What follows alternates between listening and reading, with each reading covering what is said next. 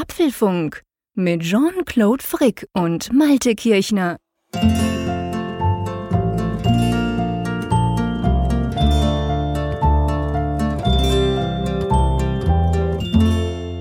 Lieber Malte, herzlich willkommen im Jahre 2017. Ich hoffe, du bist gut ins neue Jahr gerutscht. Ich kann nicht besser klagen, lieber Jean-Claude. Ein frohes neues Jahr wünsche ich dir. Ein frohes neues Jahr, das wünsche ich dir auch und natürlich vor allem auch unseren Hörerinnen und Hörern. Herzlich willkommen zum Apfelfunk Nummer 44 sind es schon. Wir nähern uns ganz langsam der, ähm, naja, ich will jetzt nicht sagen 52, aber einfach der, der Einjahresfolge. Irgendwann im Februar wird das dann sein. Aber auf jeden Fall sind wir wieder da, live und direkt, wie immer am Mittwochabend. Und ähm, obwohl ja eigentlich, ich sage jetzt mal, weihnachtstechnisch und vor allem newstechnisch technisch relative Flaute war von letzter Woche auf heute, denke ich, wir haben schon ein paar Themen, oder?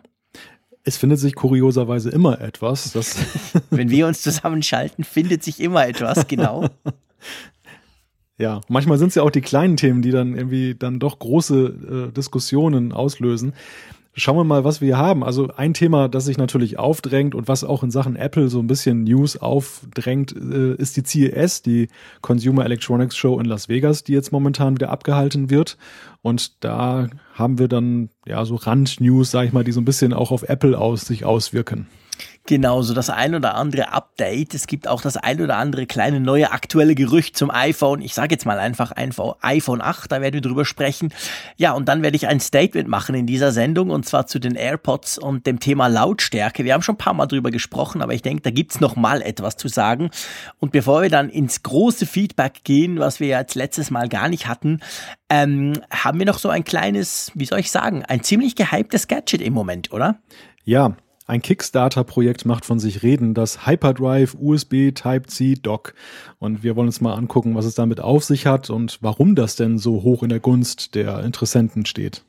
Genau, aber lass uns doch mal anfangen. CES, du hast es erwähnt, die startet am Donnerstag. Wir nehmen das Mittwochabend auf, also sprich morgen, ähm, dann am 5. Januar geht die offiziell los. Es waren aber schon ganz viele Pressekonferenzen in den letzten Tagen, wo praktisch alle namhaften Hersteller irgendwelche Neuigkeiten äh, präsentiert haben und unter anderem auch endlich kann man sagen Intel, gell? Die haben nämlich neue Chips vorgestellt. Ja, Intel hat eine neue Version des Kaby Lake Prozessors vorgestellt oder generell den Prozessor an sich. Und das ist ja eine Sache, die lange erwartet wurde. Intel ist ja so ein bisschen da in Rückstand geraten mit ihrem Veröffentlichungsrhythmus.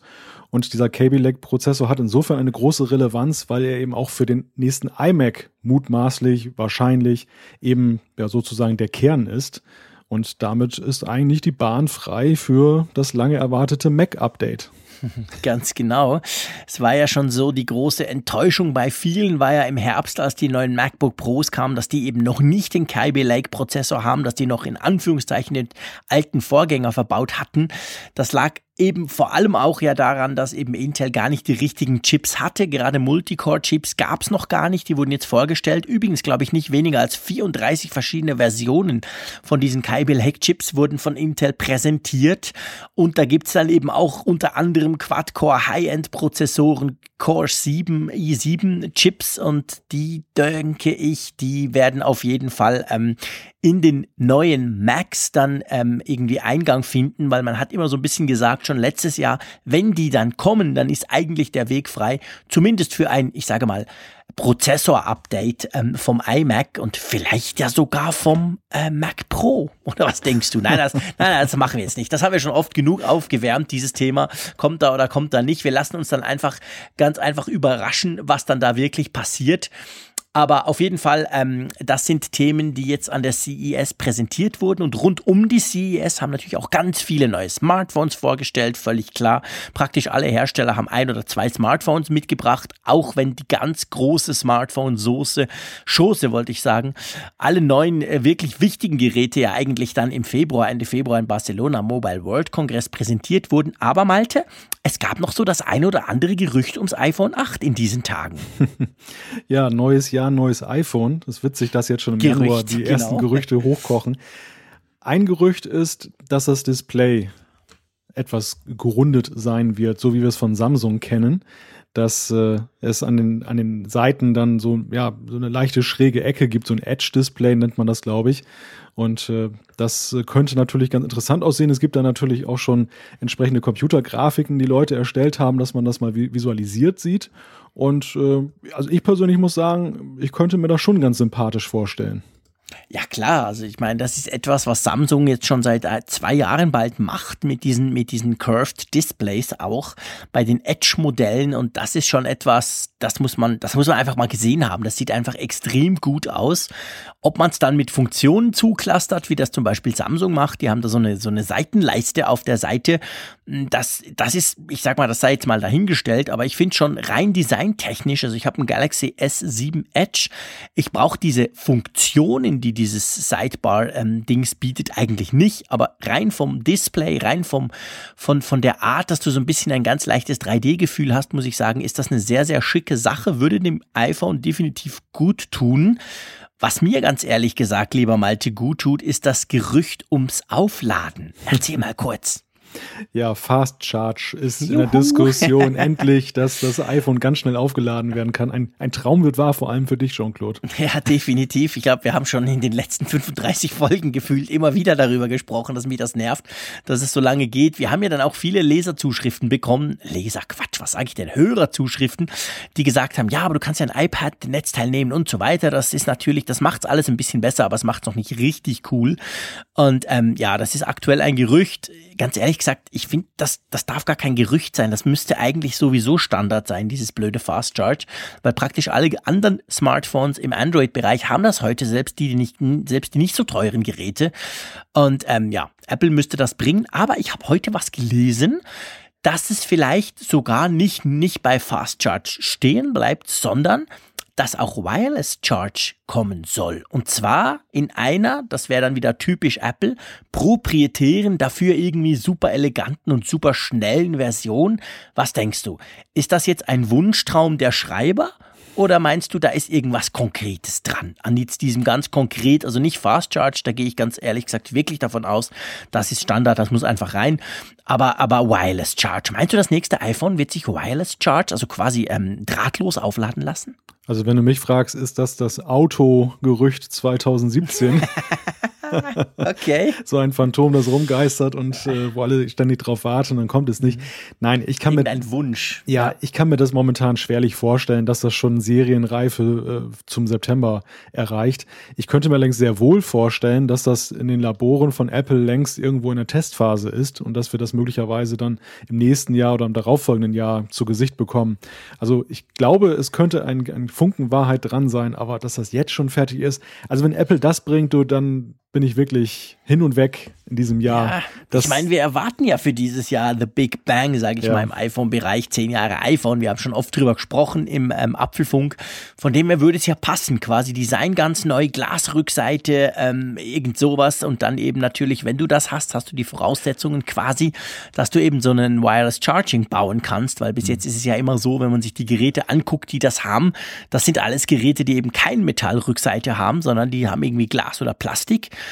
Und ja, mal gucken. Also es wäre ja. natürlich cool, aber ich denke auch, ich habe auch ganz ehrlich gesagt, dabei habe ich so ein bisschen das Gefühl, da ist der Wunsch Vater des Gedanken, dass sich das halt sehr viele wünschen würden und dann äh, materialisiert sich das irgendwo in diesen ganzen Gerüchten. Aber ja, es mal passt, schauen. Es passt natürlich zu der Apple Legende ja, zu dem Stimmt. roten The Faden. Future is wireless. Genau, genau. Das wäre der nächste Schritt. Und sie, sie haben ja jetzt schon gezeigt mit den AirPods, dass sie eben auch den heiligen Kopfhörer dann beschnitten haben. Und äh, das wäre nur logisch, als nächstes den Stromanschluss dann zu nehmen. Aber absolut. Ja, es ja. ist schon ein anderes Kaliber, als jetzt eben ein paar Kopfhörer definitiv. da herzustellen. Ja, definitiv. Also wir sind da, wir sind uns da beide nicht so ganz sicher.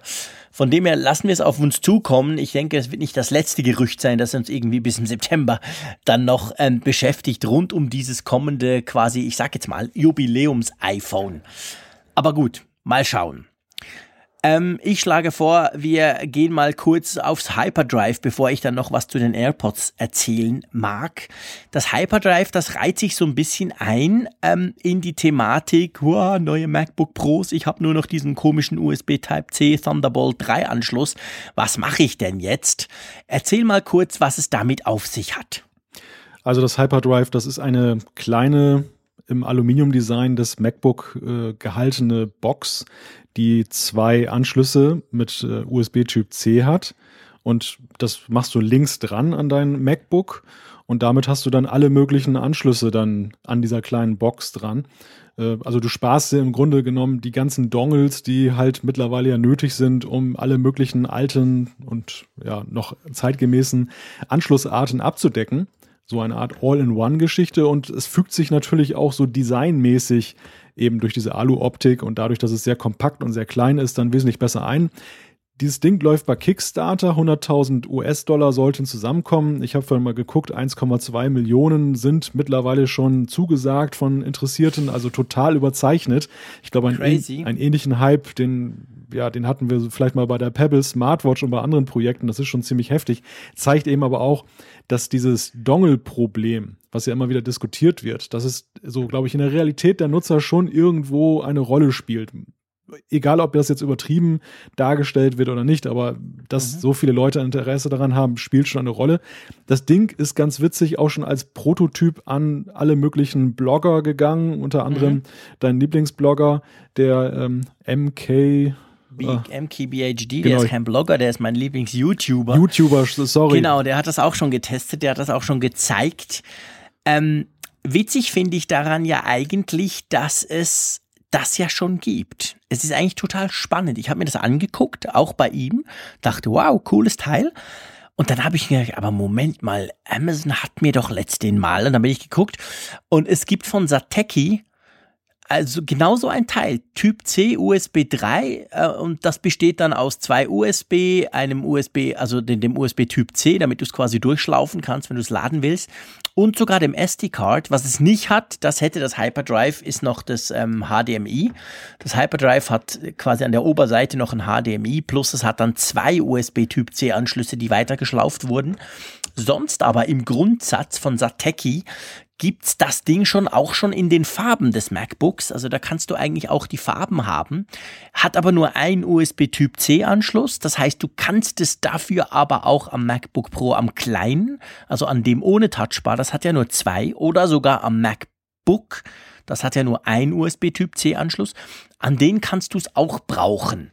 Also das Hyperdrive, würde ich mal sagen, ist natürlich die professionellere Variante, weil das Thunderbolt auch unterstützt und nicht nur in Anführungszeichen USB Typ C. Aber ich sag mal, so, so, so mega special ist es eigentlich gar nicht, weil, weil, weil sowas ähnliches gibt es schon. Aber ja, also es zeigt natürlich, du hast völlig recht, es zeigt eigentlich diesen ganz großen Hype um diese Schnittstellen, das Problem eigentlich, das viele haben. Und es ist natürlich, äh, ich sage, also ich habe so ein Teil, ich habe mir ja, ich habe ja das MacBook Pro 13 Zoll mit Touchbar in der Standardversion bei mir im Moment zum Test und ich habe es glaube ich auch schon gesagt an dieser Stelle, ich werde es mir dann auch kaufen. Also ich werde das Ding gleich auch gleich kaufen und es dann behalten. Und das, ähm, ich habe mir dann so ein ein ganz Standard USB Typ C, der hat dann zwei USB, ein HDMI und pff, ja, ich glaube eben kein, kein SD-Card, aber sonst noch irgendwas. Aber mit Kabel, mit so einem ganz kurzen Kabel dran. Hatte das jetzt auch mit äh, in den Ferien letzte Woche. Wir haben da mit TV geguckt, quasi Filme geguckt am, am, am, am Big Screen. Das hat alles bestens funktioniert. Aber das Hyperdrive ist natürlich irgendwas, das steckst du an und blöd gesagt, könntest du es fast dran lassen, oder? Denkst du, das ist ein Teil des, des Hypes darum? Also es, es gibt ja viele USB Typ C ähm, Adapter, die haben so ein kleines Kabelchen, so einen Wurmfortsatz, möchte ich mal sagen. Hm. Und dann hinten eigentlich auch mehr oder weniger alles. Meinst du, das Hyperdrive wird drum so gehypt im Moment? Das passt ja, das Hyperdrive, ähm, weil es quasi so andockt, dass du es blöd gesagt, rein farblich und es ist ja auch nicht groß, fast dran lassen könntest. Meinst du, das macht etwas aus? Ganz klar. Also für mich ist Schon, das, ja? für mich ist das, glaube ich, der, der Hauptattraktionsfaktor, dass du eben alle Möglichkeiten hast. Du musst dir keine Gedanken machen, welche Dongles du jetzt einpackst oder welche Adapter und du kannst das Ding dran lassen. Es, es fügt sich harmonisch an. Dennoch muss ich persönlich sagen, ich finde eigentlich diese ganze Lösung grässlich. Ja, Klar. Also ich, ich finde, dass der Ansatz von Apple ist ja nicht, die Sachen wegzulassen, damit du sie später wieder andockst, äh, mhm. wenn du sie wieder alle andocken musst, dann würde ich fast sagen, dann, ja, dann ist man eigentlich nicht bereit für dieses MacBook. Das, das ist eigentlich so ja. meine Denke. Mich erinnert das so ein bisschen an diese frühen Laptops, weißt du, wo du dann auch noch so einen extra Akku hinten anklacken konntest, wo das dann auch so eine Erweiterung nach hinten hatte. Ja, es, sieht genau. un, es sieht unästhetisch aus, also es, es raubt ja durch, durch diese Ungleichmäßigkeit ja irgendwie dem Gerät auch dann seine Ästhetik. Und ja, es, es, ist nicht im Sinne des Erfinders. Ich meine, natürlich wirft es die Frage auf, ob man mit Apples Kurs konform geht. Aber mhm. ja, diese, diese Frage muss man sich, glaube ich, stellen. Das ist irgendwie das ist ein fauler Kompromiss für mich.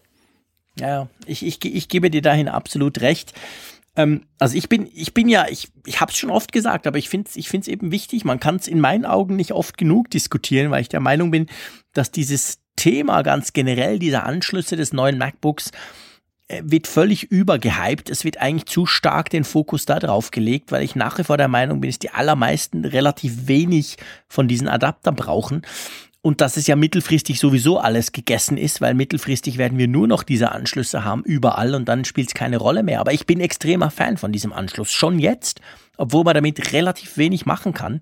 Ich habe natürlich eine ganze Anzahl ähm, Android-Smartphones, die diesen Anschluss schon haben. Okay, die könnte ich andocken, mache ich aber nie. Ich hänge auch mein iPhone eigentlich nie an den Mac, von dem her, das, das spielt für mich keine Rolle.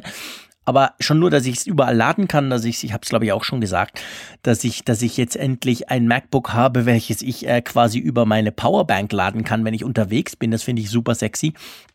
Und dieser One, dieser, dieser eine Anschluss, der eben viel kann, das finde ich schon eine coole Sache. Aber ich glaube schon auch, dass man wahrscheinlich momentan noch, und da gehen ja die Meinungen auseinander, sind das noch drei, vier Monate, ist das noch zwei Jahre, dass wir ja im Moment wie eigentlich gar nicht drum rumkommen, mindestens irgendeinen dieser Adapter noch mit uns rumzuschleppen. Den, den ich mir da gekauft habe, den kleinen, der hat, glaube ich, 49 Schweizer Franken gekostet. Also das ist jetzt nicht die Welt. Und der hat eigentlich alles, was ich brauche, weil ehrlich gesagt ein Netzwerkkabel, so ganz oldschool, habe ich schon seit Jahren nicht mehr an ein MacBook von mir eingesteckt. Von dem her, das spielt eigentlich keine Rolle, das hat er nicht. Ähm, aber ich gebe dir recht, es ist im Moment ein Murks. Aber ich möchte diesen Murks gar nicht überbewerten. Ich finde das jetzt nicht, nicht so arg. Da kaufst du dir halt einen Adapter, den brauchst du vielleicht viermal im Jahr. Dafür hast du ihn dann. Und damit hat sich's. Oder wie siehst du das? Findest du, das ist quasi völlig unverzichtbar, dass man jetzt so Adapter hat dazu? Ja, das hängt natürlich immer davon ab, was der jeweilige Nutzer damit Klar. macht. Wenn du jetzt häufig zum Beispiel einen Beamer anschließt, weil du es im geschäftlichen Betrieb brauchst, dann, dann brauchst du natürlich diesen Adapter. Dann kommst du nicht da viel weiter mit deinen USB Type-C-Anschlüssen.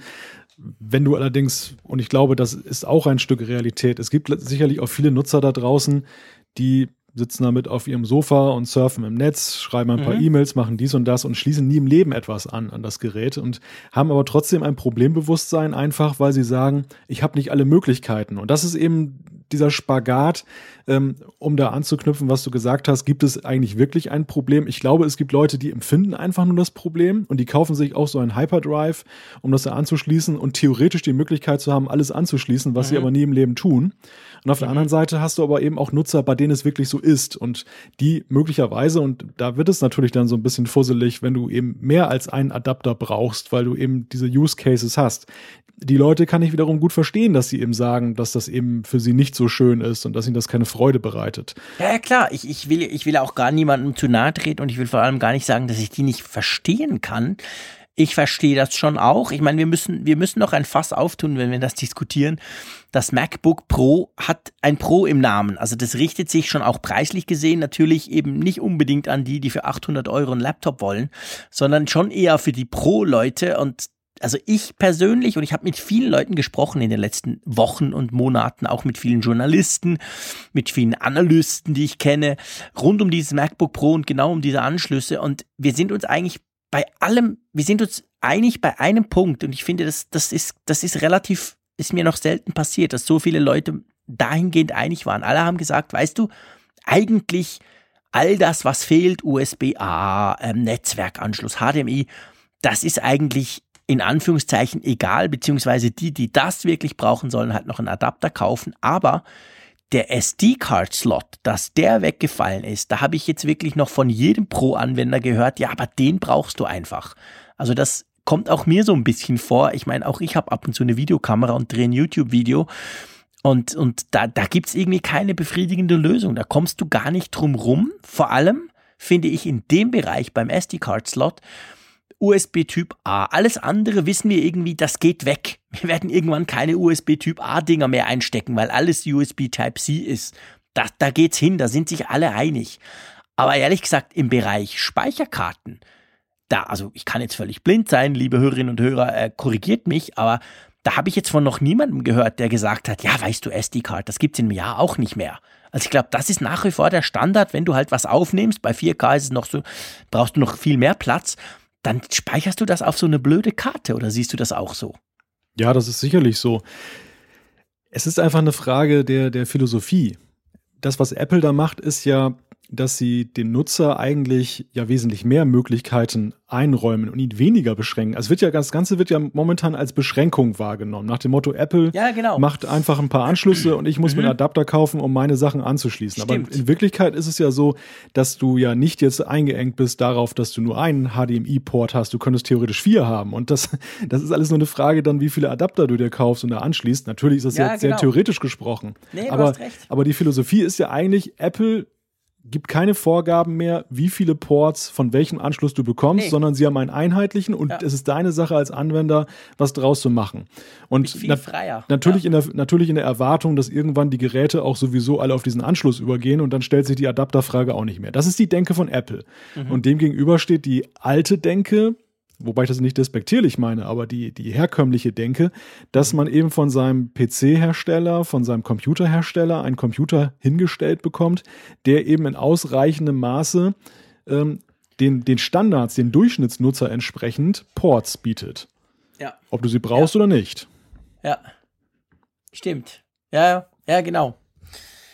Das sehe das seh ich auch so. Also ja, wir können, wir können gerne ein, ich will, ich will das auch nicht über, überbewerten hier, aber ähm, es ist ein spannendes Thema und ich glaube, es zeigt, wie groß das Thema eben tatsächlich ist. Für mich persönlich, ich habe jetzt ähm, seit die rauskamen, all diese neuen MacBook Pros bei mir im Einsatz gehabt, mehrere Wochen, jetzt am Schluss das 13er mit Touchbar.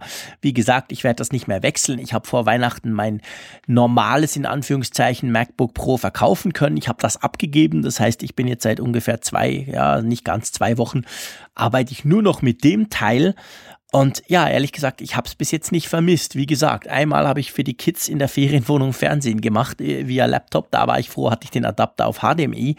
Aber damit hat sich's. Also ich komme im Moment relativ gut klar und ähm, bin auch der Meinung, dieses Thema wird sich verbessern, dadurch, dass eben viel mehr auf, auf Typ C geht. Aber ja, es ist ein Thema, das die Leute nach wie vor beschäftigt. Und wenn man so ein Kickstarter-Projekt sieht, das in kürzester Zeit, es läuft nämlich noch zwölf Tage, ähm, zehnfach schon überboten ist quasi, also schon wirklich massiv drüber ist, dann, ja, dann zeigt das letztendlich schon, dass sich die, die Leute, die sich so ein MacBook Pro kaufen wollen oder wahrscheinlich schon gekauft haben, dass die sich nach irgendwelchen cleveren Docs eigentlich umsehen.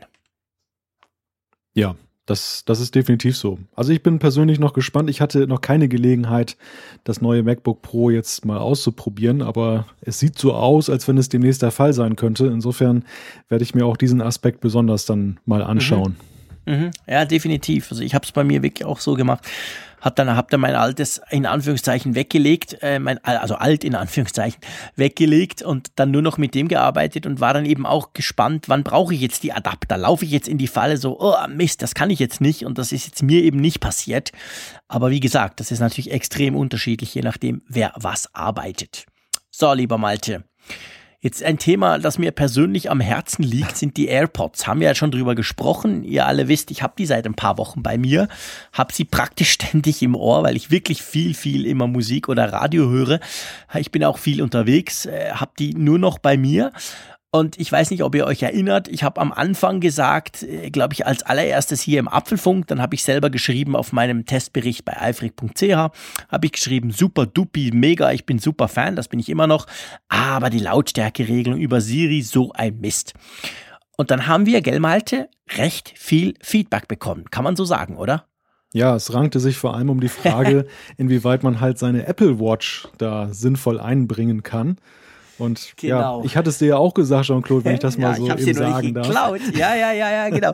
Du hast als allererstes gesagt, nämlich live in der Sendung, die wir gemacht haben damals, als es um die AirPods ging, die ich dann, glaube ich, gerade einen Tag hatte. Dann haben wir einen Apfelfunk aufgenommen und ich habe dann gesagt, ja, aber äh, und so. Ja, ich muss zurückkrebsen, beziehungsweise ich muss euch recht geben und das finde ich eigentlich ganz spannend. Darum mache ich diesen Topf hier auf und spreche über das Thema. Ich habe eine Apple Watch, seit sie rauskam, vor eineinhalb Jahren jetzt. Und ich mache damit viele Dinge.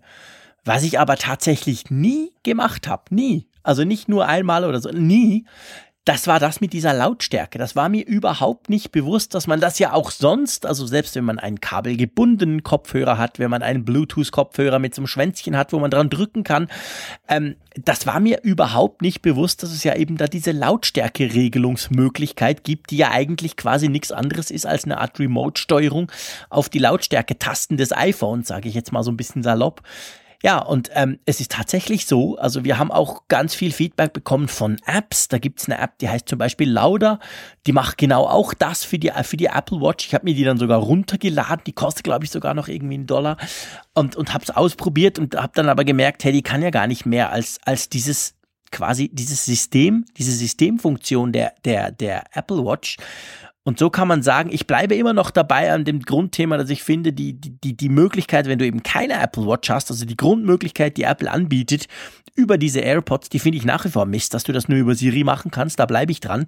Bin auch der Meinung, dass man das immer noch besser machen könnte. Aber wenn man so eine Apple Watch hat, und das haben ja schon auch ein paar, auch wenn wir natürlich immer wieder über den Marktanteil diskutiert haben, ähm, dann ist es tatsächlich super, super easy. Also ganz ehrlich gesagt, ähm, das war mir überhaupt nicht bewusst, dass das so einfach ist, dass man das so einfach machen kann.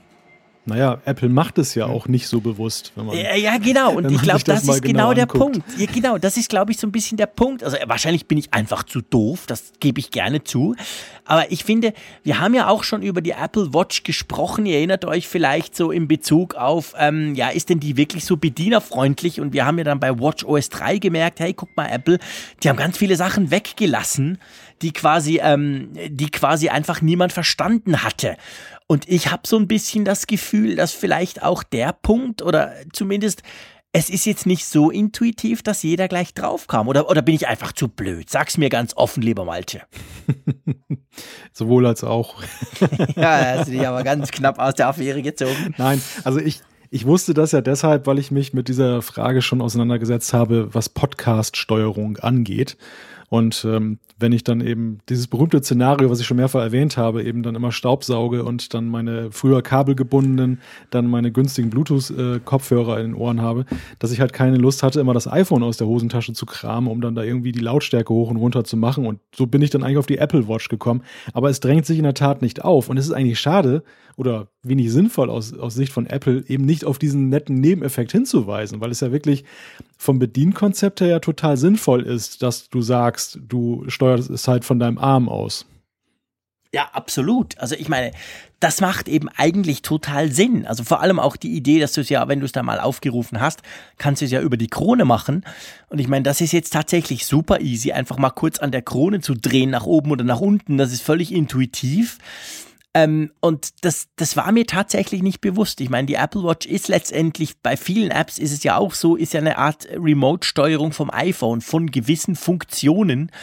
Und ähm, das muss ich wirklich sagen, macht absolut Sinn, aber ich kam irgendwie auch gar nicht auf die Idee, die Apple Watch überhaupt eine Smartwatch dafür zu benutzen, muss ich ehrlich gesagt sagen. Aber ja, also ich bin jetzt natürlich sehr zufrieden, weil ganz ehrlich gesagt, für mich persönlich hat sich jetzt das Problem der Lautstärkeregelung der AirPods, was wirklich das einzige Problem war, das ich bisher mit den AirPods habe, hat sich eigentlich aufgelöst. Ja, das ist doch mal ein schönes Fazit. Das siehst du, ich lerne ja durch dich beim Apfelfunk immer wieder, durch unsere Hörer sowieso, die uns immer wieder Feedback schicken. Ähm, ja, auf jeden Fall hätte ich nicht gedacht, dass das so easy geht und drum an dieser Stelle mal an dich ganz offiziell, aber vor allem auch an unsere Hörerinnen und Hörer, die das wirklich zum Teil recht episch uns beschrieben haben, wie das doch geht und so. Ähm, ja, finde ich super, super coole Sache. Herzlichen Dank. Und ja, für mich persönlich sind die AirPods damit noch besser geworden. Ja, und umgekehrt bringst du mich immer wieder dazu, die Dinge dann zu kaufen, von denen ich erst denke, dass ich sie vielleicht doch nicht kaufen möchte.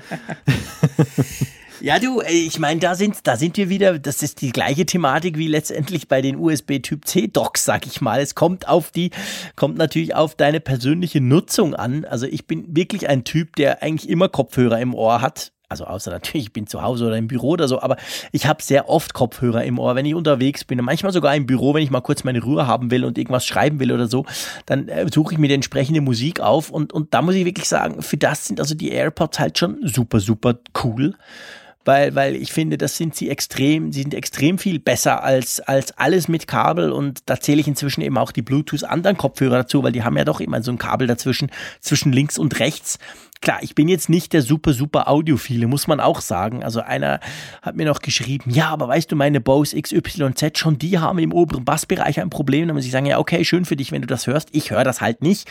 Habe wahrscheinlich zu lange beim Radio gearbeitet. Ich höre solche Finessen nicht mehr. Also audiotechnisch ist es natürlich eine Frage, aber ich sag mal, wenn du vorher mit deinen Earpods, den Standard sind dabei, weißen Dingern äh, einigermaßen zufrieden warst, dann hast du ja mit den AirPods, was das Sounderlebnis ähm, anbelangt, auch kein Problem. Und dann muss ich dir sagen, es lohnt sich. Also ich bin nach wie vor immer noch überzeugt davon, das ist eine super coole Sache. Ich habe ich ich hab das Gefühl, ich lade sie nie. Stimmt natürlich nicht, aber so vom Gefühl her muss ich sie nie mir Gedanken machen, ob die jetzt wohl noch Akku haben könnten. Also ja, praktische Sache und ich frage dich jetzt mal einfach, hast du sie schon bestellt? 17. Februar. Sehr schön. Welcome in the club. ja, ja. Diese, diese apfelfunkfreie Zeit zwischen den Jahren und dann irgendwie. Du genutzt die, etwas zu ordern. Die Frage genau, was ich mir selber zum Geburtstag schenke und dann war, war es passiert. Sehr cool, super. Du wirst es nicht bereuen, das sage ich hier ganz öffentlich und da bin ich auch überzeugt von. Also von dem her, ähm, ja, have fun. Apropos Fun, wir haben ziemlich viel Feedback auf Halde, um das ja, mal so zu sagen. Ja. Wir haben ja letzte Folge, äh, war ja eine Folge, die wir quasi so äh, Jahresrückblick und ein bisschen Ausblickmäßig, da haben wir kein Feedback verarbeitet. Ich würde mal sagen, wenn das für dich okay ist, lass uns doch ins Feedback einsteigen. Ja, sehr gerne, sehr gerne. Wir haben sehr viel Feedback im dreistelligen Bereich mittlerweile und dementsprechend nehmen wir uns heute mal ein bisschen mehr Zeit dafür und mal gucken, wie weit wir kommen. Ich fange mal an mit Alexander. Mhm. Der hat uns über E-Mail geschrieben und die Frage gestellt, also auch eine Kaufberatungsfrage, kann man den iMac 5K eigentlich noch beruhigt kaufen oder sollte man lieber auf ein neues Modell mit eventuell USB-C warten? Äh, interessante Fragestellung kurz äh, eingeworfen. Für mich hat sich damals auch diese Frage gestellt, auch mit Blick auf den iMac mit der Frage USB 3. Da hat Apple sich mhm. ja lange geziert und äh, ich habe immer gedacht, hm, nee, das alte USB möchtest du eigentlich nicht mehr haben, wenn du dir mal einen neuen iMac kaufst. Äh, ja, das stimmt. Das ist grundsätzlich, gebe ich dir dahingehend recht. Ich meine, es ist, Alexander, das ist eine Frage, die könnte man ja schon fast philosophisch beantworten, weil letztendlich in dem Moment, wo du die Kiste auspackst, ist sie ja veraltet. Du weißt natürlich nie, was noch kommt. Nur ist jetzt Apple natürlich in den letzten Jahren gerade im Mac-Bereich nicht extrem schnell mit Updates. Da muss man sich diese Sorgen schon mal nicht mehr machen.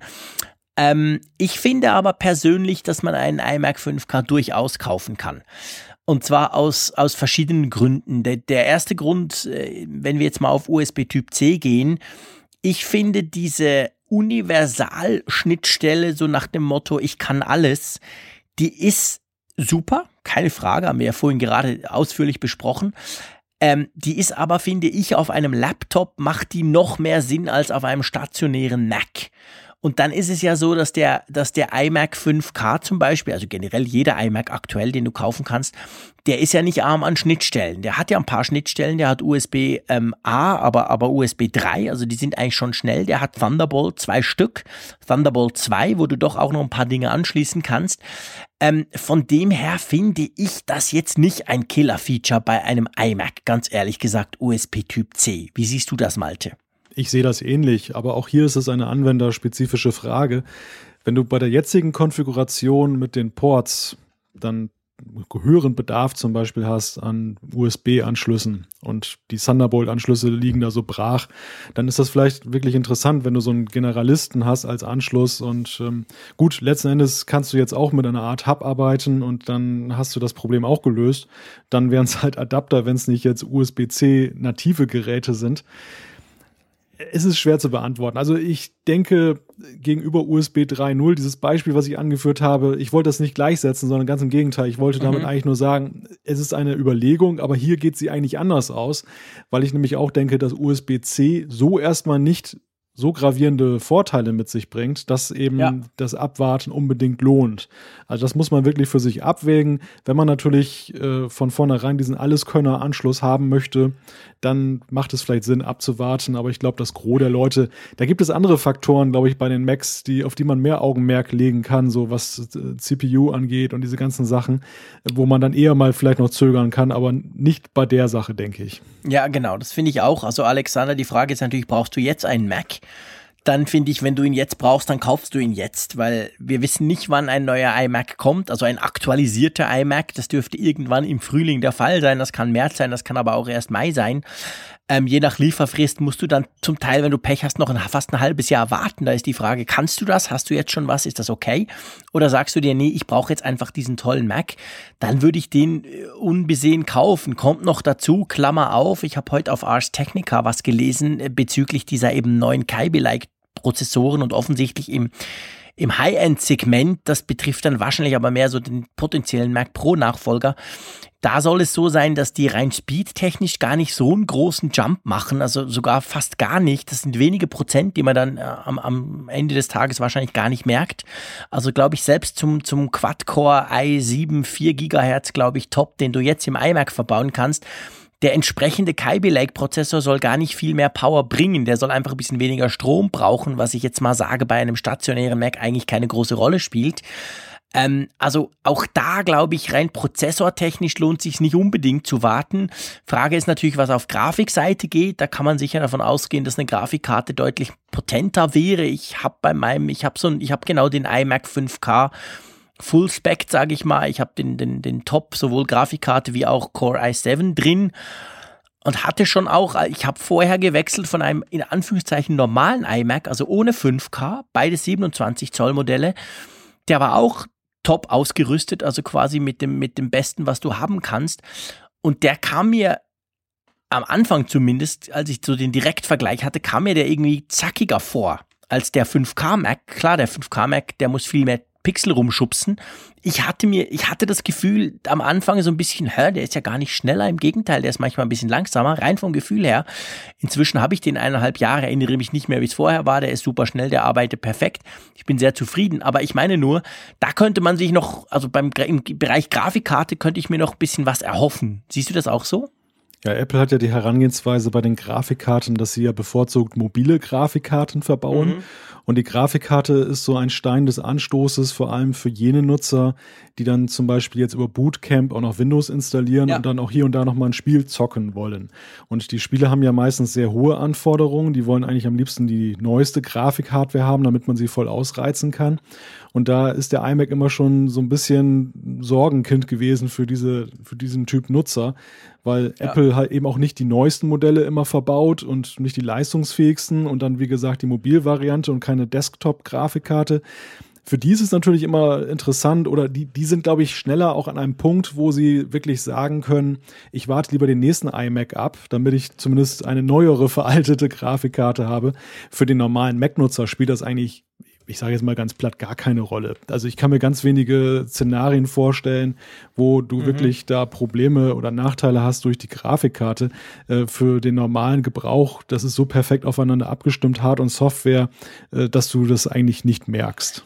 Ja, ja, das sehe ich auch so. Also im, im, im Mac-Bereich und äh, ich meine, die, Apple-Hardware war nie zum Gamen brauchbar, weder unter Mac noch unter Windows. Und ich glaube auch nicht, dass sich das ändert. Ich glaube nicht, dass, dass Apple in diesem Markt in irgendeiner Form etwas, etwas machen wird. Also ich kann mir nicht Nein. vorstellen, selbst ein Mac Pro der, der, der Profi-Grafikkarten hatte, als er vor drei Jahren rauskam, aber auch der war im Gaming-Bereich, war der eigentlich eine total lahme Ente im Vergleich zu anderen, was du auf PC-Seite dir da zusammenschrauben kannst. Ähm, ich glaube nicht, dass Apple da was machen wird. Also zum Gamen sind die Macs einfach, egal ob du darauf Windows installierst oder mhm. nicht, eigentlich letztendlich unbrauchbar. Ja, unbrauchbar würde ich jetzt nicht sagen. Ich, ja, weißt du, aber ich meine, ja.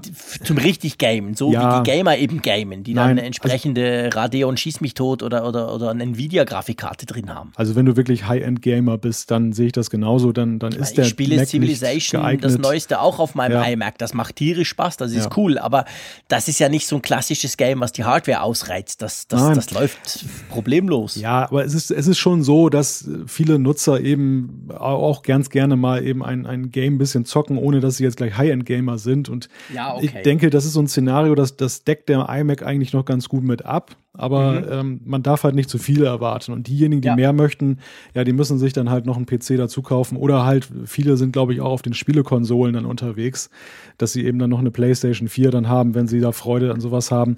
Und dann ähm, bist du halt ab vom Mac. Aber ja, ich gebe dir recht. Also, äh, wenn du immer das neueste Game mit den, mit, mit, sag ich mal, den, den maximalen Möglichkeiten nutzen willst, dann, dann macht das wirklich keine Freude.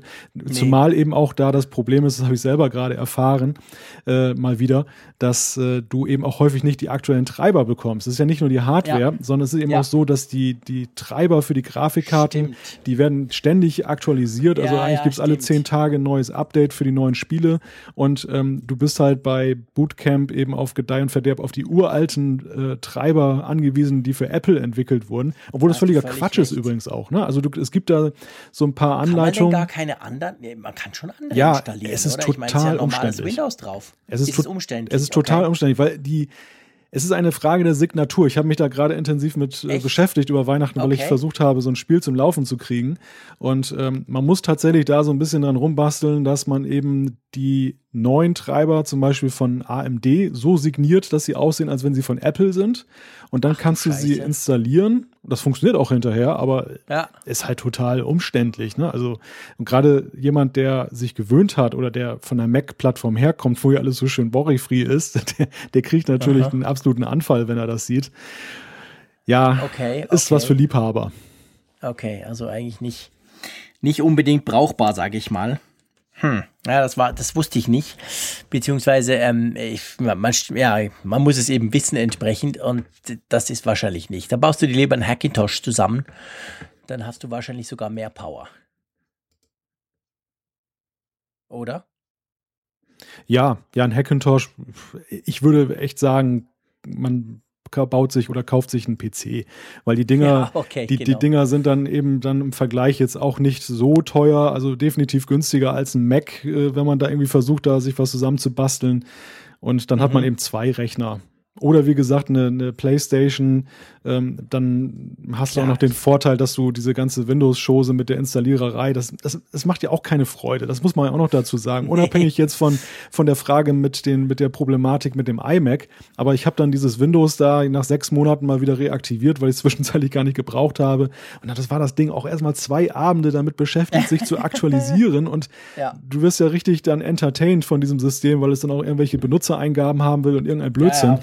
Das, das, ja, genau. das macht keinen Spaß. Nee, das macht definitiv keinen Spaß. Da gebe ich dir recht. Also Alex, langer Rede, kurzer Sinn. Wenn du ihn jetzt brauchst, kauf ihn dir. Da machst du sicher nichts falsch und du kriegst einen ganz, ganz tollen Mac. Ähm, Wenn es gar keine Rolle spielt, dann kannst du gern noch warten. Wir können dir einfach nicht sagen, wie lange du warten musst, ob das dann März ist oder Mai. Aber ähm, wenn es nur um USB Typ C geht, glaube ich, da sind der Malte und ich uns einig. Ähm, da deswegen würde ich nicht warten. Ich finde, das macht bei einem Desktop-Rechner spielt das viel weniger eine Rolle als beim bei einem MacBook, was du eben mit dir rumschleppst. Genau, Ein, eine Ergänzung noch kurz, also für alle, die jetzt dann äh, interessiert sind an dieser Frage mit den Treibern, bootcampdrivers.com werde ich auch verlinken in den Show Notes.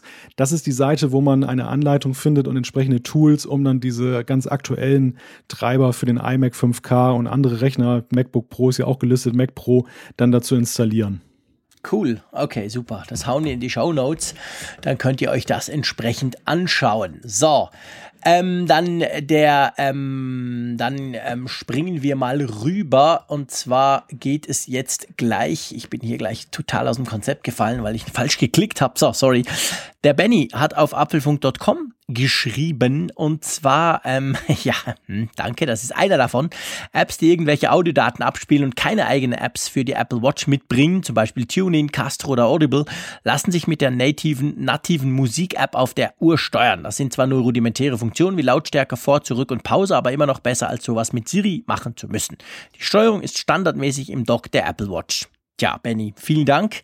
Du bist mit ein Grund, warum ich eben gesagt habe, ähm, da müssen wir mal drüber sprechen, ein bisschen detaillierter, weil mir das ganz einfach nicht klar war. Aber vielen Dank, das äh, werde ich jetzt in Zukunft, mache ich das auch so Magst du den Markus ähm, gleich mal vorlesen? Ja, Markus hat Stellung genommen zu der Frage mit der Apple Watch und der Taug Tauglichkeit für Sportler. Die Apple Watch Series 2 ist ja nun, wie wir ja mehrfach berichtet haben, in ihrem Schwerpunkt ja eher so in den Fitnessbereich noch gerückt. Und ähm, Markus äh, schreibt, für ambitionierte Sportler ist die Uhr wegen der geringen Akkulaufzeit bei GPS-Betrieb meiner Meinung nach nicht geeignet. Hier hat Sunto und Garmin definitiv die Nase vorn. Barometrischer Höhenmesser, mehr Sportarten, ausgereiftere, ausgereiftere Analysemöglichkeiten. Die Apple Watch ist ein schöner, aber teurer Fitness-Tracker, aber eben keine Sportuhr. Da muss man separieren. Äh, ja, ja, ja, ja, ja, Markus, wenn du es so schreibst, dann ist es so. Eine Sportuhr, eben diese, diese Sunto, Garmin etc., da gebe ich dir natürlich recht. Äh, ich kenne einen Marathonläufer, wenn der rumrennt, sagt er, das ist sowieso Mist, weil nach irgendwie zwei Stunden das Teil leer ist. Ähm, das ist wahr. Also die Apple Watch ist keine Sportuhr. Die Apple Watch möchte aber, selbst die Apple Watch Nike Plus Edition, möchte aber auch keine Sportuhr sein, denke ich. Ich glaube nicht, dass sie wirklich mit diesen Uhren, die ja zum Teil mindestens gleich teuer, eher sogar noch teurer sind als die Apple Watch, konkurrieren möchte. Ich glaube schon eher, dass sie quasi äh, ein teurer Fitness-Tracker, so weit würde ich nicht gehen, dass sie nur das ist. Sie ist definitiv mehr. Aber sie ist vielleicht so für den ambitionierten Hobbysportler, der, der aber eben nicht gleich so eine super Profi-Uhr braucht, wie die, die das quasi eben fast schon profimäßig machen, oder? Wie siehst du das, ähm, Malte? Wie würdest du das einordnen? Ja, Apple ist ja so ein bisschen ambivalent unterwegs, was eben die Darstellung der Tauglichkeit dieser Uhr angeht. Wenn sie da Marathonläufer, die durch Afrika rennen, dann eben als Paradebeispiel liefern für diese Uhr, dann, dann ist natürlich, dann liegt natürlich der Verdacht nahe, dass eine Sportuhr sein könnte. Aber ich, ich gebe dir recht, wenn man sich intensiver damit befasst, dann ist es nicht eben ein schnöder Fitness-Tracker, aber schon irgendwo eben eine Uhr, der man eben anmerkt, dass sie jetzt auch nicht vorgibt, mehr zu sein, als sie ist. Also das ist schon wirklich, sag ich mal, für den Amateursportler eine nette Geschichte, für den, der etwas mhm fitter noch ist als normal ja. fit. Das, so in, ja. in, der Kategorie. Also ich glaube, damit, da wird eigentlich ein Segment mit besetzt, was so bislang eigentlich fast nahezu unbesetzt war oder nur so rudimentär besetzt war, während eben andere Hersteller dann schon sehr in den Profibereich gehen und ich glaube, ja, da das haben uns ja auch mehrere Leute noch bestätigt, die tatsächlich sehr sportlich sind und die sich augenscheinlich auch damit auseinandergesetzt haben. Das erscheint mir sehr plausibel, dass man da einfach dann auf Profigerät gehen sollte und nicht die Apple Watch nutzen sollte. Genau, und dadurch denke ich aber, spricht die Apple Watch eben halt doch einen breiteren Nutzerkreis an als die Profis, auch wenn das weltweit gesehen sicher viele sind. Aber eben, ähm, ich glaube, viele, die sich, die, die, die, die, die vielleicht einen Fitness-Tracker haben und denken, ja, der ist zwar okay, da kann ich sogar mal ein Workout machen oder zwei, zum Beispiel von Fitbit oder so, aber ähm, die kann ich sonst für nichts brauchen. Eigentlich will ich eine Smartwatch. Und ich meine, wenn man, wenn man sich anschaut, by the way, ähm, was im Moment Garmin und ähm, wer war es denn heute? Irgendein anderer Hersteller hat auch auf der CES jetzt eine neue Uhr vorgestellt, eine Sportuhr, so wie das Markus erklärt die aber jetzt eben auch eine, eine Smartwatch werden sein soll. Also das heißt, bisher war es ja so, dass diese Sportuhren, die können ja quasi all diese fancy 3500 Sportfunktionen, dann können sie die Uhrzeit anzeigen und dann können sie eventuell noch ein bisschen ganz wenig, aber sieht scheiße aus, noch eine Notification mal vom Smartphone anzeigen. Damit hat sich's aber, sind keine Smartwatches, war ja auch nicht die Idee dahinter, aber jetzt lustigerweise gibt es diese Sportuhren in der ganz neuesten Generation und die rutschen so ein bisschen in Richtung, dass sie, sie sehen auch nicht mehr ganz so martialisch aus. Und man könnte sie eigentlich fast immer tragen, nicht nur, wenn du den Marathon laufen gehst, sondern quasi, die werden so ein bisschen zu auch Smartwatch. Und das finde ich ganz interessant. Also man könnte fast sagen, Apple bewegt sich zumindest so, sagen wir mal, marketingmäßig mit der Nike äh, Apple Watch Nike Plus Edition hin zur Sportuhr oder näher an die Sportuhr ran und umgekehrt die Sportuhren verbauen jetzt aber mehr ähm, Smartwatch, Apple Watch Funktionen, damit man sie eben auch noch anhat, wenn der Sport vorbei ist. Sie, könnte man das so, so charakterisieren? Ich denke, der ganze Uhrenmarkt ist momentan so in einer Definitions- Frage unterwegs. Ich, ich sehe das ja. eben auch bei etablierten Herstellern, die dann auch dir da in Anführungszeichen Smartwatch-Funktionen andienen, die aber eigentlich sich dann eher durch Beleuchtung oder bestimmte Zeigerbewegungen nur ausdrücken. Ja, genau. Wo sie dann aber eben diese Verbindung eben herstellen zum Smartphone und dir dann eben auch irgendwas signalisieren. Und mhm. da sind alle momentan unterwegs und, und loten die Möglichkeiten aus. Und ich glaube auch die, die Frage, was kommt beim Nutzer denn jetzt an? Was, äh, was ist da gefragt? Und insofern ist es ich finde, schwieriger denn je momentan genau zu definieren, was ist denn jetzt eigentlich Smartwatch? Der, der Begriff war ja. ja eigentlich durch die ersten Hersteller sehr eng umrissen. Am ja. Anfang war die Pebble, die hat das sehr klar umrissen, dann kamen ja. ein paar mehr dazu, dann war halt die Frage rund oder eckig, aber Display hatten sie alle so ein, so ein Standard-Display. Ja, genau. Und jetzt mittlerweile hast du eben, wie du auch dargelegt hast, ja eben auch mit den Sportuhren da so ein paar, die da vorpreschen, die traditionellen Hersteller. Und wohin die Reise geht jetzt mit Apple und Konsorten, wissen wir auch nicht. Also das ist ganz interessant. Nee, nee. Ja, da hast du völlig recht. Das wächst alles so ein bisschen zusammen. Die eierlegende Wollmilchsau versuchen jetzt möglichst alle. Am Anfang war es ganz klar, du hast gesagt, entweder Sport, entweder Tracker, entweder so ein bisschen Smartwatch, Apple Watch. Und dann, ich meine, sogar Pebble, bevor sie jetzt eingestampft wurden, hat ja dann auch auf den Sportsektor mehr gesetzt. Da kamen plötzlich Sportfeatures rein, die am Anfang gar nicht angedacht waren. Und ähm, ja, also ich glaube schon auch, dass gerade in diesem Wearable-Bereich letztendlich am Schluss der gewinnt, der eigentlich alles so ein bisschen kann, der alles so, so, so weit kann, dass die, dass die breite Masse zufrieden ist, dass quasi der normale Benutzer, wie ich zum Beispiel einer bin, sagt, ja, okay, wenn ich dann mal um die, wenn ich mal mein Fahrrad rausnehme und eine Stunde Fahrrad fahren ging, kann ich das auch noch tracken mit der Apple Watch. Also sportmäßig ist sie auch noch ein bisschen dabei für mich. Aber eben, wie gesagt, ich bin kein Profisportler. Und ähm, die, ich glaube, die, die, die machen's, die möglichst viel können, aber nicht unbedingt alles total in die Tiefe. Und dann, wenn du halt ein Teil, wenn du sagst, bei einem Teil ist mir extrem wichtig, dass der das komplett kann, zum Beispiel im Sportbereich, dann gibt's nach wie vor noch die Sportuhren, weil ich bin überzeugt, dass auch die neueste Generation 2017er Sportuhren dass die nach wie vor dann im Smartwatch-Bereich eher schlecht dastehen. Die können das zwar auch, die können das besser als letztes Jahr, aber ich glaube, die sind dann trotzdem auch noch nicht vergleichbar mit einer Apple Watch oder irgendeiner Galaxy eine Gear S3 zum Beispiel von Samsung. Also es wächst einerseits ein bisschen zusammen, aber die Spezialisierung, denke ich, bleibt schon auch nach wie vor da, weil es eben Leute gibt, die sagen, ich brauche den ganzen Schnickschnack nicht. Ich ziehe die dreimal pro Woche an, wenn ich Sport mache, aber dann will ich es richtig. Und die kaufen nach wie vor dann keine Apple Watch. Der Trend geht ganz eindeutig dazu, dass du eben zwei Uhren trägst, an jedem Handgelenk eine. ja, genau. Weil es ist ja so, ich meine, unabhängig mal von den Sportfähigkeiten der Apple Watch, aber wenn du jetzt begeisterter Apple Watch-Nutzer bist und gleichzeitig dann großer ja, Sportler, ähm, du willst ja letzten Endes ja aber auch dann deine Aktivitäten die du mit der Sportwatch oder mit der Sportuhr trackst. Die willst du ja auch noch in deinem eben, Zeug haben. Die willst du ja auch mhm. als Erfolg verbuchen. Das wäre ja schade drum, das dann eben dann ja zu ignorieren oder nicht dann zu tracken. Oh, ja. Also kommst du nicht umhin, dann letztendlich doch dann eben an beiden, beiden Handgelenken eine Uhr zu haben, auch wenn das natürlich ein bisschen strange ist. Ja, du hast recht. Es, es ist tatsächlich ähm, ähm, ein bisschen strange und ich mache das im Moment auch. Ich habe seit ein paar Wochen die Gear S3 von Samsung in meinen Augen, die, wenn du im Android-Bereich unterwegs bist, besser beste Smartwatch im Moment mit, mit Tizen OS drauf. Und ich wollte die testen. Ich war sehr angetan davon und dachte, ich teste sie ein bisschen länger. Ja, und dreimal darfst du raten, wie es jetzt bei mir aussieht. Links die Apple Watch, wo sie immer war, und rechts jetzt seit, seit schon ein paar Wochen sogar die Gear S3, die, die deutlich größer ist, so, so ziemlich, ziemlicher Klopper eigentlich. Und die hängt dann an meinem jeweilig gerade aktuellen ähm, Android-Smartphone. Ich habe sowieso immer zwei Smartphones dabei, von dem her geht das, aber ich gebe zu, es sieht teilweise etwas bescheuert aus.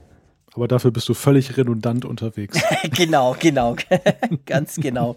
Ich tracke dann quasi meine wenigen Schritte, die ich mache pro Tag links auf der Apple Watch, rechts mit, mit S-Health von Samsung, mit der entsprechenden App auf der Gear S3 und vergleiche dann und äh, sehe dann, dass die, die Samsung-Uhr immer das Gefühl hat, ich laufe mehr als die Apple-Uhr, warum auch immer. Aber naja, auf jeden Fall, ja. So kann man so kann man es auch machen. Aber ich glaube, Markus, wir haben, wir haben das soweit ein bisschen umrissen, was du uns da geschrieben hast. Besten Dank für deinen Input, der ist sicher nicht falsch. Ähm, ähm, und ich denke aber eben, dass die Apple Watch das gar nicht unbedingt sein möchte. Springen wir mal zum Dennis. Der hat nämlich etwas zum Thema SMS nachsenden geschickt. Und zwar die Option mit als SMS senden ist aus meiner Erfahrung nur möglich, solange die iMessage nicht bereits auf irgendeinem iOS-Gerät der Gegenstelle empfangen wurde, zu erkennen an dem Text zugestellt. Malte, mich wundert ein bisschen, dass es bei dir in der Vergangenheit überhaupt funktioniert hat, wenn du deiner Frau eine iMessage geschickt hast, da ihr iPad daheim ja bereits die Nachricht dann empfangen hat, auch wenn sie mit dem iPhone offline unterwegs ist. Dann sollte das Nachsehen als SMS generell nicht mehr möglich gewesen sein. Kontrolliere mal, ob deine iMessage-Konversation auch über die Handynummer deiner Frau führst und nicht die iCloud-Adresse. Tja, sag mal was. Ja, Dennis hat recht. Also das ist tatsächlich das Problem gewesen. Die SMS-Nachrichten in Anführungszeichen oder die iMessages sind immer angekommen. Die, die sind einfach genial. Das, das muss man, das muss man sagen. Gleichzeitig ist es aber natürlich eine, ja, gelinde gesagt, ärgerliche Angelegenheit, dass du eben, ähm, wenn du iMessage nutzt, äh, so solche Probleme hast, eine konventionelle SMS noch zu verschicken. Also, dass ja. du nicht die Auswahloption hast. Natürlich, man kann über die Einstellungen gehen, iMessage abschalten, dann als SMS schicken, dann hinter wieder einschalten und das ganze Spiel, wenn du da etwas rege hin und her schickst, nervt es dann relativ schnell. Und ähm, es mag jetzt wenige berühren. Ich meine, die SMS ist auf dem Rückmarsch. Ich habe gerade eine Statistik bekommen von Vodafone. Die haben jetzt verzeichnet zum Jahreswechsel in Deutschland nur noch die Hälfte der äh, Anzahl an SMS im Gegensatz zum Vorjahr an, an wahrscheinlich ja, äh, ja guten mhm. Wünschen zum neuen Jahr. Das hat sich Klar. komplett verlagert. Aber es ja, ist eben so, die Dinger werden eh noch milliardenfach verschickt. Klar. Und dementsprechend so ganz unter den Tischkern kann man das nicht. Also Apple ist ja schon recht rigoros, dass sie einen da eben in iMessage reinziehen. Natürlich, klar. Ich meine, sie versuchen einen natürlich in iMessage reinzuziehen. Ich meine, es gibt letztendlich, wenn du iMessage nutzen kannst und möchtest, ja auch keinen Grund, das nicht zu nutzen. Es ist way off besser als, als SMS. Sie sind in meinen Augen nach wie vor auch besser als WhatsApp, rein vom Gefühl her, finde ich. Aber man darf natürlich nicht vergessen, die, die Nachrichten-App vom iPhone oder von der, die gibt es ja inzwischen auf dem Mac und auf dem iPad etc., die, die ist ja schon auch zum SMS-Versand, also vom iPhone. Ich meine, wenn ich einem Android-Nutzer etwas schicke, dann schickt die ja eine SMS. Also das heißt, das ist ja eine Kombi-App. Das ist ja nicht wie WhatsApp, wo du einfach nur quasi digitale Messages übers Datennetz schicken kannst, sondern es ist ja auch gleichzeitig deine Standard-SMS-App, die du ja noch hast. Und ich ertappe mich immer wieder, weil ich wirklich fast alles über iMessage mache tue ich die meisten Kontakte, die ich habe, einfach grundsätzlich zuerst mal mit dieser Nachrichten-App an, anpingen. Und da merke ich dann, dass schon oft halt SMS verschickt werden, nicht unbedingt, weil der andere offline ist, sondern weil er zum Beispiel ein Android-Smartphone hat. Hm. Ja. Und ich schätze es dann aber, dass es eben alles in der gleichen App ist. Ich bin dann froh, dass ich nicht wechseln muss. Das kann ich natürlich tun, weil ich habe jetzt bei mir eine SMS-Flat auch noch drin. Also ich habe so ein komplett Flat-Abo, da ist eigentlich wurscht, was ich mache. Aber ähm, ich finde das eigentlich cool, dass ich alles in einer App habe. Also mich nervt schon, ich habe immer noch genug Leute und ich bin in WhatsApp-Gruppen noch dabei etc. Und da muss man halt dann immer wechseln. Aber ganz ehrlich gesagt, am liebsten würde ich alles mit dieser iMessage-App machen. Wurscht, egal ob die jetzt SMS schickt oder, oder eben iMessages, das spielt dann für mich in dem Sinn so keine Rolle. Das ist ja irgendwie auch ein ewiges Dilemma der Informationstechnik. Wenn wir uns mal erinnern, als die ersten Messenger rauskamen, da in den Pionierzeiten des Internets, in Anführungszeichen ICQ, äh, AIM und so, da war es ja schon so, dass äh, es dann entsprechende Tools gab, mit denen man dann mehrere Messenger-Dienste oder Instant-Messaging-Dienste mhm. abdecken konnte. Ja, und dann ja. jetzt auf dem Smartphone haben wir im Grunde genommen die gleiche Situation. Wenn ich allein mal gucke in meinem Ordner Messenger, was da an Programmen drin ist. Nun ist es so ganz klar, Gute what's, Idee, what's komm, das machen wir mal. Schieß los. Lass uns mal einen kleinen Schwanzvergleich machen. Oh ja, oh ja. Muss ich erstmal das hier entsperren. Da war ich natürlich überhaupt nicht drauf vorbereitet, dass du jetzt ja, Du hast damit angefangen. Diese Competition hier jetzt auch aufmachst. ja, Quatsch, keine Competition, aber ich nehme mich, ich nehm, ist tatsächlich der Punkt. Ich habe nämlich heute auch bei mir im Messenger gerade noch sogar einen neuen Messenger installiert, was mir jetzt schon lange nicht mehr passiert ist und der, der Ordner ist wirklich voll bei mir. Also schieß mal los, was hast du denn drauf? So, ich muss sie mal zählen. Wir sind jetzt hier bei vier. Dann haben wir fünf. Hier haben wir noch sechs, sieben. Ja, acht Stück habe ich mhm. jetzt so ad hoc Ich muss mhm. sagen, ein paar sind ja auch wild auf dem Homescreen verteilt. Das sind gerade die, die eher zum Testen sind und mhm. jetzt nicht so im, im, täglichen Gebrauch sind. Einige habe ich ja. auch schon wieder gelöscht, so Telegram und so weiter, weil ja. ich einfach keine Gegenstelle in Anführungszeichen habe. Ja, klar. Ich eben, ich meine, ich habe ich hab bei mir tatsächlich 16, 16 Messenger-Apps drauf, wobei ich schon nicht alle brauche. Also bei mir ist es so, wenn ich jetzt gucke, was ich wirklich brauche, ist es WhatsApp und, und die Nachrichten-App natürlich als Number One sozusagen, diese beiden. Und dann gibt es Skype, das ist für mich nach wie vor auch ein Messenger, weil ich immer mal wieder auch angepinkt werde von gewissen Leuten über Skype. Den Facebook Messenger, den brauche ich extrem oft, muss ich sagen. Also der wäre, der wäre sogar in meinen Augen eigentlich absolut brauchbar, dass man nur noch den nützt. Da wäre ich sofort dafür zu haben, weil ich finde, was ich halt sehr schätze an einem Messenger ist, wenn er plattformübergreifend auch funktioniert und ich diese Nachrichten noch woanders habe und nicht nur genau auf dem einen Gerät, wo ich mich befinde. Slack ist ja natürlich ein Thema, das haben wir ja auch. Ähm, Snapchat, klar. Ähm, ich verstehe es zwar nicht, aber ich kriege ab und zu mal Snaps und damit ich die zumindest angucken kann, habe ich die App bei mir drauf. Ja, und dann gibt es dann so Dinge wie Duo und Allo und Signal einfach mal so ein bisschen ausprobieren. Und ganz neu habe ich jetzt WeChat bei mir drauf. Ihr werdet mich auslachen. Ich habe einen Artikel geschrieben über WeChat. Das ist ja in China quasi the number one App und zwar the number one and only App. Eigentlich brauchst du in China nur WeChat. Da machst du alles. Da, da, da, da kannst du quasi drüber, drüber, du kannst alles drüber machen inzwischen, inklusive Zahlungen erledigen. Und äh, ich habe jetzt einen Kontakt, der wollte das mit mir mal ausprobieren. Und da habe ich mir heute WeChat installiert. Ich war ganz erstaunt. Das gibt sogar auf Deutsch. Mhm. Das war mir nicht bewusst, weil das in China ist das so wirklich der, der absolute super Hypermarktführer. Da gibt es nichts anderes quasi. Ähm, aber das gibt es auf Deutsch und auf Englisch und das lässt sich ganz gut nutzen. Und ähm, ja, ist aber auch an deine Mobilnummer gekoppelt quasi. Also von dem her eher so, wie soll ich sagen, der Approach von WhatsApp eigentlich, dass man halt das über die Mobilnummer macht und dadurch natürlich nicht unbedingt geräteunabhängig agieren kann. Das finde ich so ein bisschen schade. Das ist noch so wie früher in Anführungszeichen. Ich meine, die Dinger kamen ja ursprünglich dazu, um SMS ein bisschen abzulösen. SMS kam ja auch nur an dem Gerät an, wo du die entsprechende SIM-Karte drin stecken hattest. Das ist ein Punkt, den ich bei iMessage auch sehr schätze, dass es eben auch woanders ankommen kann und ich es noch woanders lesen kann. Ähm, was dich jetzt natürlich gerade quasi in die Falle geführt hat, in diesem einen Fall von Dennis hier. Aber ähm, ja, ich mag eigentlich Multiplattform-Manager. Ja. Messenger. Also ich, ähm, ich, ganz ehrlich gesagt, der Facebook Messenger fände ich, der wäre super, den kannst du wirklich überall brauchen. Da bin ich völlig bei dir. Also das, das ist ja in dem Falle jetzt mit iMessage jetzt auch nicht eigentlich das Kernproblem der Sache ja. gewesen, sondern es ist ja eher die Sache mit der SMS, wie die integriert ist. Genau. Aber ich gebe dir völlig recht, dass mir auch die Messenger besonders sympathisch sind, die ich eben auch auf dem Desktop nutzen kann. Äh, einfach, wenn ich mal eine längere Nachricht tippen möchte oder wenn ich jetzt mhm. irgendwie, es geht einfach manchmal effektiver und schneller. Ja, auch, auch wenn du jetzt irgendwie, ähm, auch im Beruflichen habe ich durchaus manchmal, dass ich Leute mittlerweile besser erreiche, wenn ich ihnen über Facebook Messenger was schicke, als ja. wenn ich ihnen eine E-Mail schicke, die sie ignorieren oder Wochen ja. später erst lesen.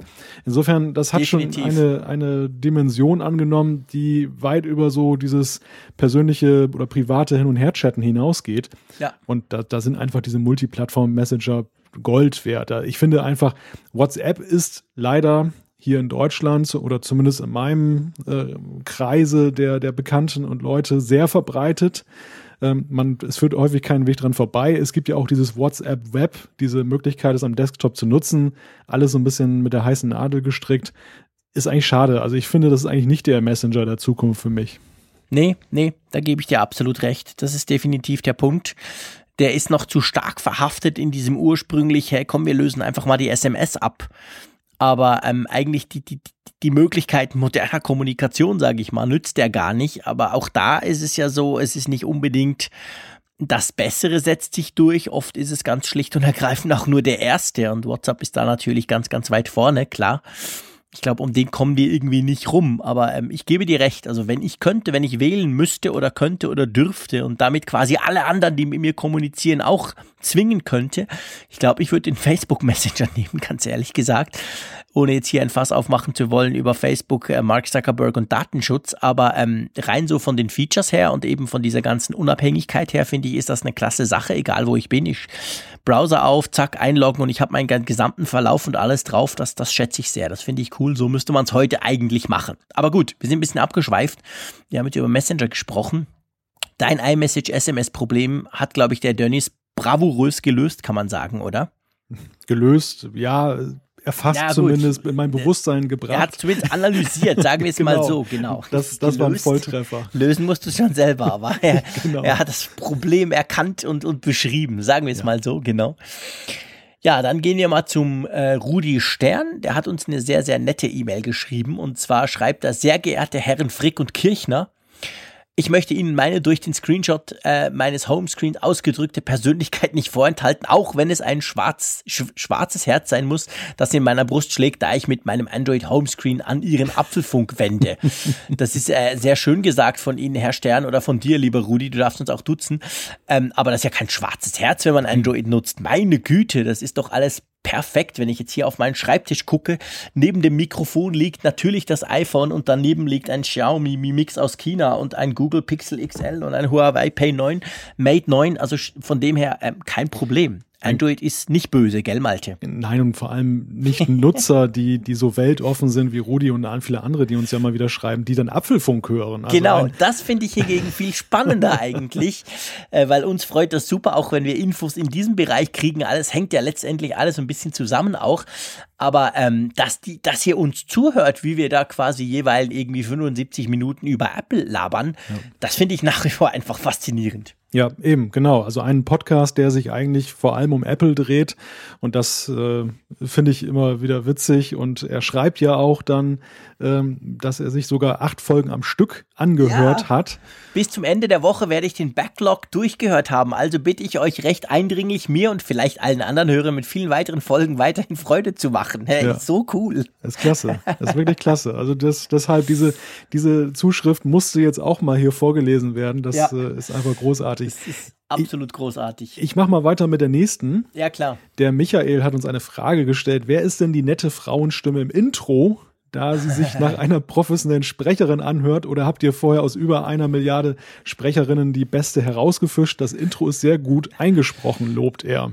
Ja, wir haben natürlich, wir wollten ja eigentlich mit dem Apfelfunk vor sieben Jahren schon starten, aber wir haben, wir mussten halt zuerst diese eine Milliarde Sprecherin durchhören, darum ging es da ein bisschen länger. Nein, Quatsch, äh, Malte, löst das mal auf. Ja, also auch die, die, die Kraft des Internets hat sozusagen das gelöst für uns, denn es gibt Dienste, ähm, in dem Falle war es Fiverr, über den kann man eben dann professionelle Leute engagieren, Sprecher, Grafiker, Designer und so weiter für relativ günstiges Geld, die eben solche Sachen für einen machen.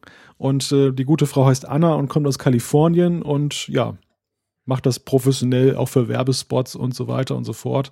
Und ich finde auch, das, das klingt einfach toll. Ich hatte damals ich das herausgesucht, dann diese Samples, die sie da veröffentlicht hat und habe mir gedacht und habe mir vorgestellt, wie klingt das wohl, wenn sie das Intro für uns einspricht. Und dann habe ich das mal in Auftrag gegeben und ich, ich höre mir das bis heute immer noch gerne an, ich wenn auch. ich den Apfelfunk höre. Ich bin absolut Fan davon. Das muss ich jetzt mal hier an dieser Stelle wirklich dir sagen, lieber Malte, weil das hast alles du gemacht. Ähm, ich ich schneide ja immer den Podcast, die Audiospur zusammen und du stellst das Ganze dann online und machst den ganzen Post auf apfelfunk.com etc. Und jedes Mal, wenn ich diesen Opener und den Closer quasi reinhaue da in mein Adobe Audition Tool, ich finde das nach wie vor super. Ich finde das auch ein ganz, ganz tolles Intro und das ist mir jetzt auch nach 44 Folgen noch überhaupt nicht verleidet und das freut mich natürlich sehr, äh, lieber Michael, wenn du, wenn, wenn dir das auch gefällt und äh, ich denke, das geht wahrscheinlich den meisten so. Also da hast du, lieber Malte, definitiv einen Volltreffer gelandet. ja, vielen Dank. Wobei, wo wir gerade beim Thema Casting waren, da habe ich auch noch eine ganz niedliche Sache gelesen in den iTunes-Bewertungen, die wir übrigens auch mal wieder erwähnen sollten. 132 Bewertungen mittlerweile und viele haben auch noch Kommentare dort abgegeben. Also die das, meisten sogar positiv. Ja, eigentlich die, die fast ausschließlich positiv, genau, gerade die letzten. Genau. Und, und eine Sache möchte ich gerne mal vortragen bei der Sache. Dass ich habe ich hab das, äh, das ist, ist, genau, Weihnachten ist das eingegangen, 26.12. von Budo Boss. Und ich habe das meiner Frau vorgelesen, wir haben herzlich gelacht. Äh, er schreibt nämlich meiner Meinung nach der beste Podcast zum Thema Apple in deutscher Sprache. Die beiden Podcasts ergänzen sich wunderbar. Der eine impulsiv, in Klammern Jean-Claude Frick, und der andere bedacht, in Klammern Malte Kirchner. Kein Dating-Portal dieser Welt hätte die beiden besser zusammenführen können. so geil. Also das ist echt klasse. Es geht noch ein bisschen weiter, aber diese Passage wow, mit dem, mit dem Dating-Portal fand ich jetzt ist ja äh, cool. Irre. Ja, das ist ein super Match, den wir da haben. Da gebe ich dir völlig recht, lieber Malte. Ist ja eigentlich witzig, kann man ja an dieser Stelle ruhig mal sagen. Also ähm, wir haben uns ja gekannt in Anführungszeichen vom Geek Week Podcast, weil du da ein paar Mal Gast warst bei uns, bei Markus Schuler, Frederik Ladinois und mir. Und ähm, da, dadurch haben wir uns quasi in Anführungszeichen so ein bisschen kennengelernt. Aber als du mich dann vor ziemlich genau einem Jahr, das war nämlich so um Weihnachten rum, gefragt hast, hey, wollen wir nicht was zum Thema Apple machen? Einfach wir zwei, so richtig gut gekannt und vor allem äh, im Sinn von, ob das eben irgendwie harmonisiert oder ob das auch zusammenpasst, das wussten wir letztendlich nicht, gell? Das weiß Nein. man eigentlich nie bei so einem Projekt. Überhaupt nicht, überhaupt nicht. Also äh, der, der Kerngedanke muss ich ganz ehrlich sagen, einerseits, wir kannten uns natürlich ja rudimentär eben da durch diese, diese paar Gastauftritte, die ich haben durfte bei Geek Week. Auf der anderen Seite habe ich so gedacht, hm, da, du bist ja schon jemand, der immer ziemlich klar rausgeht mit seiner Meinung. Und ich dachte, das könnte kontrovers werden, weil ich auch manchmal so bei Geek Week, was du so gesagt hast, dann mhm. auch manchmal ein bisschen dachte, hm, da würdest du gerne mal was dagegen sagen. Mhm, mhm. ja, und so sind wir eigentlich ja zusammengekommen. Das Interessante Gibst ist zu, ja. Du wolltest mir einfach Counterpart machen. ja, das, das war die Intention, wobei so richtig geklappt hat es ja eigentlich nicht, weil relativ schnell stand ja dann auch. Kuschelfaktor. Dann, genau, genau. Turteltaubenfaktor im Raum. Ja, genau, stimmt. Ja. Ja, nee, ist spannend. Also das ist ganz, ganz, ganz interessant, finde ich. Äh, gerade das kann man ja auch an diesem Thema mal sagen. Wir sind noch nicht ganz ein Jahr alt, aber ähm, trotzdem, ähm, dass das irgendwie sich so auch so harmonisch ergeben hat. Ich denke, wir, wir, wir passen gut zusammen. Es macht uns ja auch einen gigantischen Spaß. Äh, wir chatten viel unter der Woche und das ist immer so auf den Mittwoch hin. Juhu, endlich wieder Mittwoch. Mittwochabend ist quasi Apfelfunkabend. Da nehmen wir, nehmen wir unsere neue Folge jeweils auf. Das hat sich jetzt so eingespielt, schon seit vielen, vielen Monaten. Ja, und es passt irgendwie ganz gut, denke ich auch. Ähm, und by the way, muss man ja eigentlich auch mal sagen, das ist jetzt aber kein versteckter Spendenaufruf, dass ihr uns irgendwie spenden sollt, dass wir mal zueinander hinfahren können, aber live gesehen haben wir uns noch nie, gell? Nein, nein. Also. das ist eigentlich das Schöne am Internet, finde ich, dass, wir, dass wir sowas machen können, sowas, sowas wie den Apfelfunk, der ja schon nach 44 Folgen viel größer ist, als wir uns das jemals vorgestellt hätten. Sowohl von den Hörern wie vom Feedback, wie von allem eigentlich. Aber trotzdem haben wir uns noch gar nie live gesehen. Ja, doch, wir haben ein paar Mal FaceTime gemacht zusammen, aber das ist ja nicht live. Ähm, aber irgendwann machen wir mal eine Folge live zusammen irgendwo. Bei dir am Meer mit Meeresrauschen im Hintergrund, so stelle ich mir das romantisch vor. Äh, ein Mikrofon zwischen uns. Dann nehmen wir mal Apfelfunk live auf. Irgendwann machen wir das, aber das irgendwann, das muss ja noch nicht unbedingt zeitlich schon ähm, eingegrenzt werden. Nein, aber das, das Ziel ist gesteckt. Ja, ja, auf jeden genau. Fall. Ganz genau. Komm, lass uns noch weitermachen mit dem Krishan. Der hat nämlich eine E-Mail geschrieben äh, und sagt, ähm, das ging so ein bisschen, welchen Mac brauche ich eigentlich? Ich benutze seit Jahrzehnten Windows-PCs und iPhones. Durch euren Apfelfunk bekomme ich immer mehr Geschmack daran, dass mein nächster PC ein Mac werden könnte. Außer Surfen und Office spiele ich aber auch gerne und habe unzählige ältere Spiele für Windows bin aber kein Hardcore-Gamer, der die neuesten 3D-Shooter spielt. Laufen die Spiele unter einem Win-Emulator vernünftig? Macht ein Mac für mich Sinn? Wenn ja, welcher müsste es sein? Spannend, Krishan. Wir haben ja so ein bisschen schon drüber gesprochen, ja. wo es um den iMac 5K und USB Typ C ging. Ähm, ja, ich meine, ganz kurz gesagt, der Mac ist keine Gaming-Maschine, du brauchst aber keinen Emulator, weil man kann ja mit Bootcamp, das ist eine Möglichkeit, dass du Windows parallel zum Mac installierst, das dann aber auch entsprechend einfach reinbootest. Das heißt, das läuft nicht auf deinem Mac OS-System wie zum Beispiel mit Parallels oder VMware, so eine klassische virtuelle Maschine, sondern der Mac bootet dann wirklich ein Windows, hat, der, der sieht dann nichts mehr vom Mac. Das ist dann quasi ein Windows-Rechner mit der Mac-Hardware. Und gell, Malte, das kann man schon so sagen. Ich muss sagen, dass ich Bootcamp sehr, sehr selten brauche. Ich habe es jetzt auf meinen Macs gar nicht mehr drauf. Aber ähm, damit holst du eigentlich am meisten Power, wenn du Windows nutzen willst auf einem Mac. Das ist ja. die schnellste Variante, oder? Jetzt ja. rein mal vom Power her. Ja, also diese virtuellen Maschinen kann ich nur bedingt empfehlen, für Spiele eigentlich gar nicht.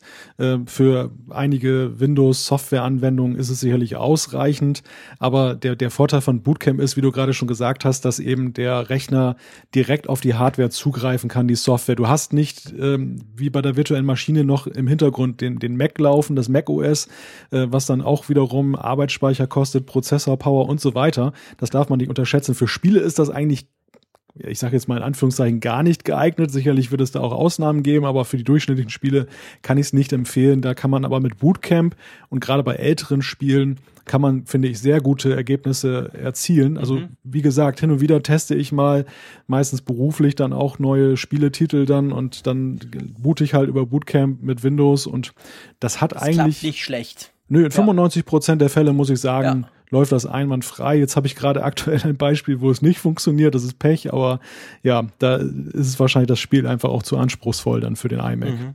Mhm. Genau. Also von dem her, probier das gerne mal aus, lieber Krishan. Ich glaube, das lohnt sich. Äh, klar, das sagen wir natürlich im Apfelfunk, logisch, wir sind ja letztendlich auf Mac-Plattformen unterwegs. Aber ähm, das kannst du auf jeden Fall mal machen. Und wenn es nicht die neuesten Spiele sind, bin ich relativ zuversichtlich, dass auf einem aktuellen Mac natürlich, dass die Dinge eigentlich laufen müssten. So, den Tom, den nehmen wir noch rein, oder?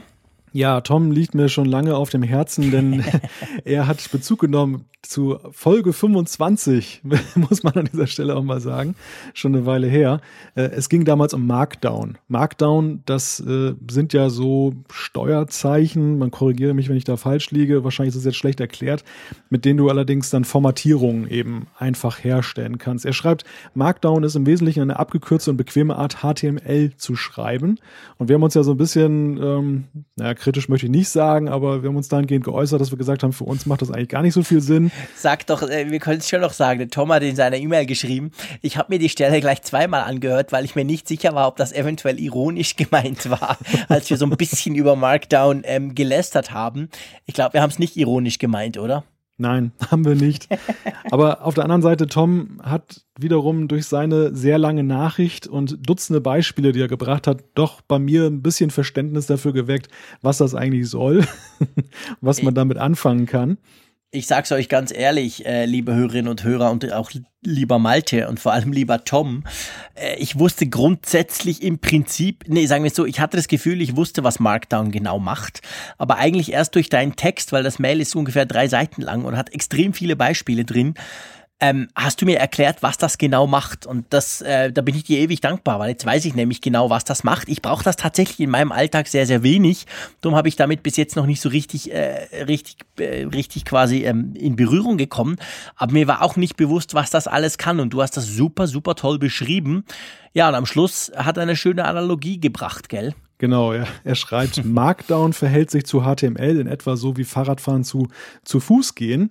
Äh, du kannst natürlich fragen, welchen Sinn ein Fahrrad hat, wo du doch zu Fuß auch überall hinkommst. aber ich finde Fahrradfahren meistens ganz praktisch. Sehr schön, that's great.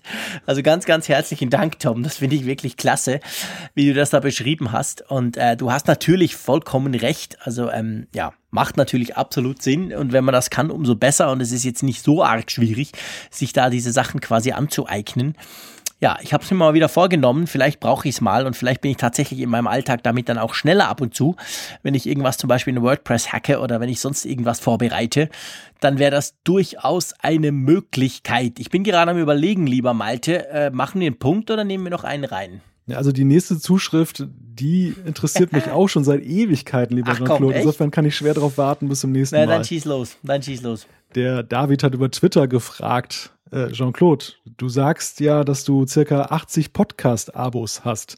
Wäre es möglich, deine Favoriten auf die Apfelfunk-Homepage aufzulisten? Tech, News und mehr. Äh, klar, ich bin, ich glaube nicht ganz, dass es 80 sind. Es sind inzwischen, glaube ich, deutlich weniger. Ich habe mal ein bisschen aussortiert. Ich weiß, das war schon eine Weile, glaube ich, dass das reinkam. Aber anyway, das können wir natürlich machen. Ähm, pff, fragt sich ein bisschen wie. Ja, egal, das machen wir offline, das besprechen wir dann, wie wir das am ja. besten machen wollen. Aber klar, das werden wir in einer der, des, der nächsten Posts, vielleicht nicht gerade den jetzt heute, der dann nachher noch in der Nacht spät online geht. Aber das werdet ihr auf jeden Fall mal machen. Können wir gerne machen. Ich meine, können wir auch von dir machen, lieber Malte. Wir können eine Sektion machen, wo wir einfach so ein paar ähm, unsere Podcast-Favoriten oder irgend sowas auflisten. Warum eigentlich nicht, oder? Ja, also ich find, persönlich finde es immer sehr inspirierend zu, zu lesen, was andere Leute hören, weil eben manchmal auch so Geheimtipps dabei sind, die man noch gar ja. nicht auf der Pfanne hat. Insofern, das ist durchaus nützlich. Also genau. deshalb ja. bin ich auch gespannt, was du dir so, du da so hörst insgesamt. Ja, das werden wir machen. Das werden wir auf jeden Fall machen, David. Das ist ein cooler Input. Und vielleicht hilft es ja dem einen oder anderen noch etwas zu entdecken, was er nicht sowieso schon kennt.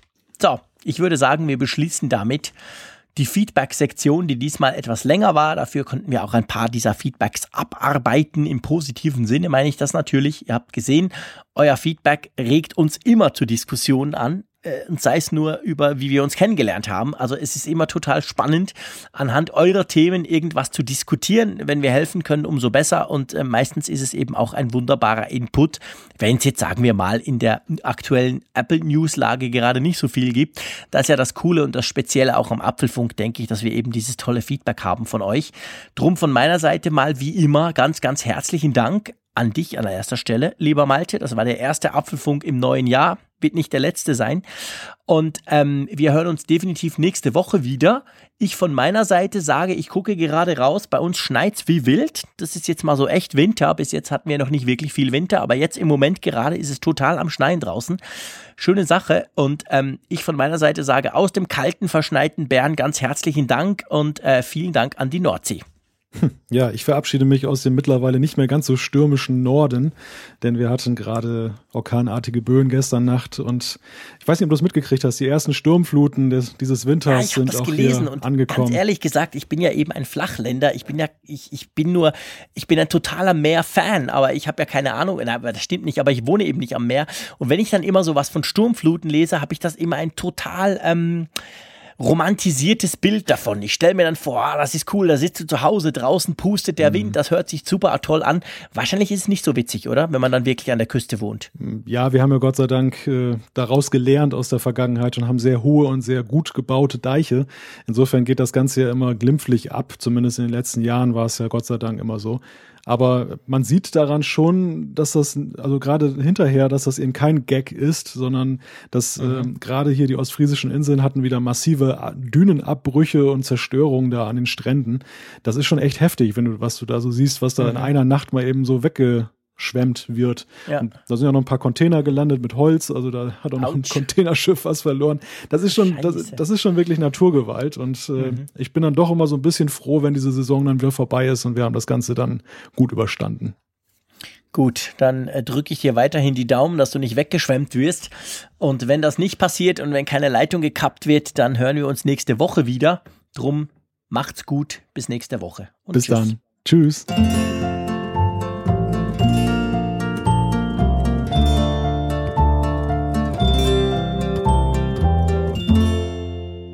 Apfelfunk, der Podcast über Apple-Themen. Mehr Infos unter www.apfelfunk.com.